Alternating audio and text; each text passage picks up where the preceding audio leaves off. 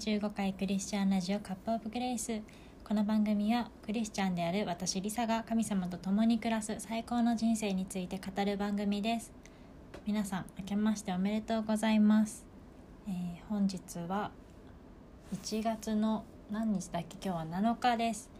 えー新年2021年が始まってから1週間が経ってしまいました。早いですね。皆さん今年の最初の1週間はどうでしたか？えっ、と私が住んでる地域は今日は雪が降ってて雪というか何ですかね吹雪いてました一日中。粉雪だってみんな言ってたけどそうすごいあの地面が凍ってツルツルしてて帰ってくる時ちょっと怖かったんですけど年末もねずっと雪が降ってて最近寒いからこう体がなんだろう体力やっぱ使ってるんだろうね。だいたいこの夕方の時間になると頭が痛くなったりとかなんかお腹が痛くなったりとか最近あのあんまり体調がよろしくないですけども。はい。でもあの新年フレッシュな気持ちでまた新たにスタートすることができてあの仕事もプライベートも今年は、えー、とどんどん頑張っていきたいなって思ってます。はい、で今日は何をお話ししていくかと言いますと、えー去年の振り返りと今年の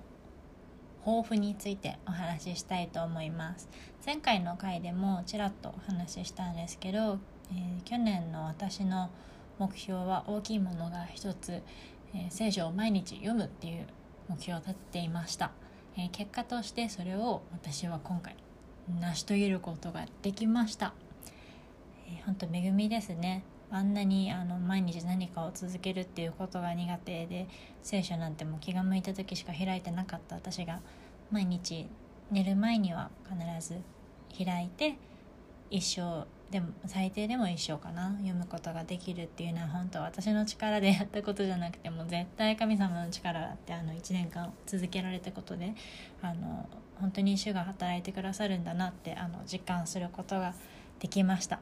ただねやっぱ通読はできなかった。残りの1ヶ月で挽回できるかななんて言ってたけどあの12月はちょっと私ズタボロでございまして 体力的にも精神的にももうあのちょっとダメだったので。はい。最後まで、まあ、毎日1ページずつ読んでいくっていうことは頑張れましたけど残念ながら通読はできず。まあでも目標を立てた時去年その1年前にね目標を立てた時に毎日絶対聖書を開く読むっていうことはもう絶対やるって決めてたけど、まあ、通読はまあ余力があればぐらいだったのでうんまあ良いでしょうと思います。はい。で今年も早速目標を立てたんですけど今年こそ聖書通読をしたいなって思ってます。あの通読されたことある方ってどのくらいのペースというかどのくらいの期間かけて読んだことがあるかわからないですけど私は教会からディボーションのカレンダーをもらってて毎日あの今日はここを読んでくださいっていうのが書いてあるんですけど、えーそれにちゃんと忠実に従って読み進めていくと365日であのぴったり全部あの読み終わりますよっていうプランでだいたい1日そうね4章分ぐらい読むかな。旧約3章分と新約1章分ぐらいのあの量を毎日読んでいくんですけど今のところ頑張れてます。1週間頑張ってました。なのでまあこの調子で今年こそやっていきたいな。まあそうね結構あの夜私夜に読んじゃう派なんですよ。朝ぐだぐだ寝ちゃうから。でも頭がちゃんと働いててあ寝る前に何が何でもやるって決めてるからこそこう意志がはっきりしてるのが夜なので夜寝る前にあのディボーションなり聖書読む時間なりそういう時間を設けてるんですけどうーん、まあ、ディボーションもうおろそかにしたくないけどどうしても夜私体力的にもうダメだって思っても読むだけっていう日もあるけど、まあ、今年はちょっと通読する、まあもちろん読こうなんていうの流し読みっていうのかな。頭に入ってこないような読み方はしたくないからできるだけ集中はしたいけどもうとにかく今年は読むっていうなんだろう宿題みたいなものを自分に課してうん。1年間かけてしっかり聖書に向き合っていきたいなと思います特にあの去年読破することができなかった旧約聖書を今年はあの毎日読んでいって神様の契約のことだったり、まあ、歴史についてちょっとでも学んでいけたらいいなと思ってます。はい、であとね他にも3つ自分のプライベートのことで目標を立てたんですけどまず1つが、えー、ハングルの読み書きができるようになる。でもう1つは計画的な節約と貯金。最後の1つが、えー、私のマイカーライフ。えー、私車乗ってるんですけどその車のある生活を充実化させるというものです。これはあの自分の個人のインスタにも書いてるんですけど、はい、まずあのハングルえっとねなんでいきなり韓国かって言いますとえー、っと、まあ、韓国語私全く分かんないわけじゃないけどまあ勉強したことはなくてとあの母がね韓国と仕事をしてたりまあ、自分自身も福岡って韓国にすごい近いから韓国に行くことは結構小さい時小さくはないか中学校ぐらい中高時代すごい何回もあったからあのなんとなくいろんなフレーズは知ってるんですけど、まあ、本格的に勉強してみようかと思って今あのハングルの文字をねちょっとちらちらりちらりと 少しずつあの勉強してます。まだ全然読めないけど。でえっ、ー、とね私が参加してるミニストリーの中に学生伝道のサークルがあるんですけど今あそれはねあの前の回でも話したことあると思うんですけど自分が学生時代実際に入ってたサークルで福岡にも同じサークルがあるので同じ系列ですね。そこにあの OG として入って週1回ミーティングに参加してるんですけど韓国系の子が多くてだから韓国語話してる子、ま、もちろんなんだろう学生連動を目的とした集まりなので基本的に日本語で話すんですけどふとした時にちょっと韓国語話してる子とかいてそれを私は理解したいって思ったので今年はちょっとハングルの勉強をしつつカンドラ見たり TWICE とかあと誰だっけあれ BTS のあのそういうね芸能関係なんか趣味っぽいことも楽しんでいけたらいいなって思ってます。あの今更ながら「愛の不時着を」あの進めてるんですけど途中で見るのやめてたからあの今見始めた見直してるんだけどやっぱ素晴らしいですね。あの今7話ぐらい真ん中ぐらいなんですけどもうすでにあの私は大号泣で今日もこの後見るのがすごい楽しみです。はい余談でしたね。えっ、と話は戻って次の目標が、えーと、節約と貯金。これはあの私もう本当に何年も前から言ってるんですけど今までね私自分の使ってるお金の流れとかちゃんと理解してなくて去年からえーと、家計簿つけたりとか、まあ、アプリで管理したりとかしてたんだけど私は去年あのなんとおバカなことに予算を決めてなかったんですね。まあ最初一人暮らし再開し始めてすぐはちょっと様子見ようって思ってあのきっちり決めてなくて夏ぐらいにちょっと調整してたんですけどあの予算をちゃんと考えてなんだろう従わずにその立てた計画に従わずにお金使ってたもんだからあの、まあ、借金することはないんだけどさリボ払いとかも絶対しないし。でもあの貯金っていうのが計画的じゃなかったなってある程度は貯まるっちゃ貯まるんだけどそれが何で貯まったお金なのかとかも分かんないし多分余りとかうんなので今回はなんか細かく予算を立てて、えー、お金の流れがこうどうなってるのかっていうのをちゃんと理解して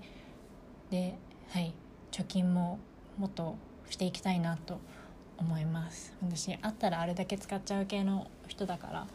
そこは計画を立ててそれに従っていくっていうのを、はい、習慣づけたいと思います。であとは車だね、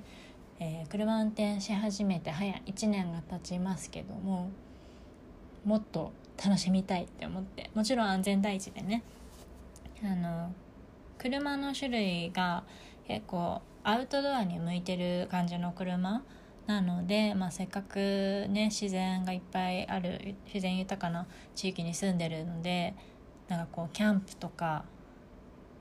他はちょっと思い浮かばないけど なんかいろんなところに車使って行きたいしいろんな綺麗な景色を見に行きたいなって。長崎とか熊本辺りまで行きたいな。どうせねまだ関東の方に近寄れそうにないので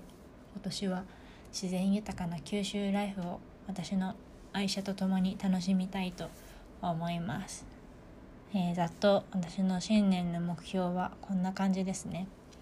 前はねあのだらだらいっぱいちっちゃい目標とかも立ててたんですよ。だけどうん大体私も3ヶ月ぐらいしたら全部忘れちゃうってことにやっと気づいたのでもう大きいなんだろう大きい目標をドドンと決めちゃうタイプに去年からはい、切り替えまして。でポイントとしては、えー、それを成し遂げられたのかそうじゃなかったのかがもうほんとイエスノーではっきり分かるもの、えー、にそういうものそういう目標のみ立てるようにしてます、まあ、もちろんねあの抽象的な目標をいろいろ細かく立てるのも素敵なことだと思うんですけど私は達成感をちゃんとあの1年の最後に味わいたいので、うん、イエスノーではっきり分かる目標のみ立てるように意識してます、まあ、車のある生活充実化とかさどうやって測るんだろうって思うけどうんそれは思い出の数ではい達成したかどうかを測っていきたいと思います。はいざっとこんな感じで立てましたけども立てました？話しましたけど、えー、皆さんはどうでしょうか？新年の目標などありますか、えーね新しい1年どんな1年になるのかワクワクですね。2020年よりはいい年になってほしいなって思います。2020年しんどかったなって私思うんだけどどうだろう？みんなもみんなどう思ってるんだろう？2020年に対して。なんかそういうのもまた振り返る機会を作っていけたらいいなって思った今。なんかダラダラと自分の目標だけ話しちゃいましたけど、えーと、教会の新年のビジョンっていうのもこの前発表がありました。みんなの教会もあるのかな？うちの教会は、えーと、新年一番最初の日曜日の礼拝の時に、えー、今年はこういうビジョンを持って、えーと、1年間やっていきますっていうこうテーマがあるんですけどでちゃんとあの聖書箇所も発表が何？その目標と付随してるあの聖書箇所。えなんか言い方変だね。まあセットなんだけどそれの発表もあって、えー、今年のテーマは「祝福となる」で聖書箇所は、えー、創世紀の12章1節から4節、アブラハムが、えーと、神様にこう契約を結んでもらうところですね。祝福あなたを私は祝福します。あなたをお祈り物としますと言ってるところで、えーとまあ、その箇所からイスラエルがえー、世界を祝福する、えー、神様に立ち返って御心を行うものとなりますようにという祈りを1年間していくとともに私たちもあのその神様の祝福によってその何？イスラエルと一緒に神様のこう神の民として加えられてるっていうことを自覚して周りの人を祝福していきましょうっていうテーマでした。はい、なので私はそのテーマを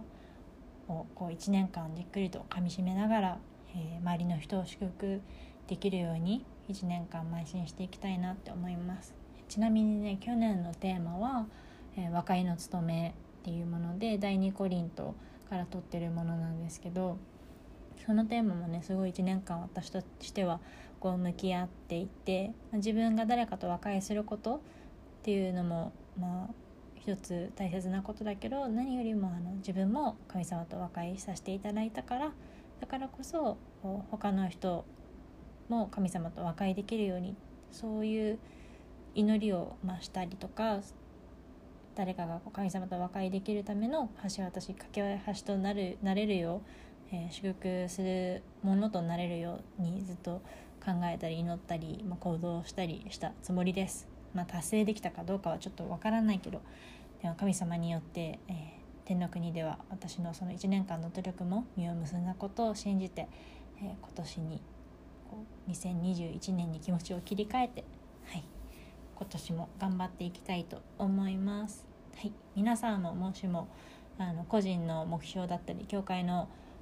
えー、テーマ目標などありましたら是非シェアしてください。えっとね私とコミュニケーション取る方法としては私インスタグラムやってるのでそちらで、はい、DM なりコメントなり送ってくれると嬉しいです。はい、それでは皆さんまた次回お会いしましょう。バイバイ。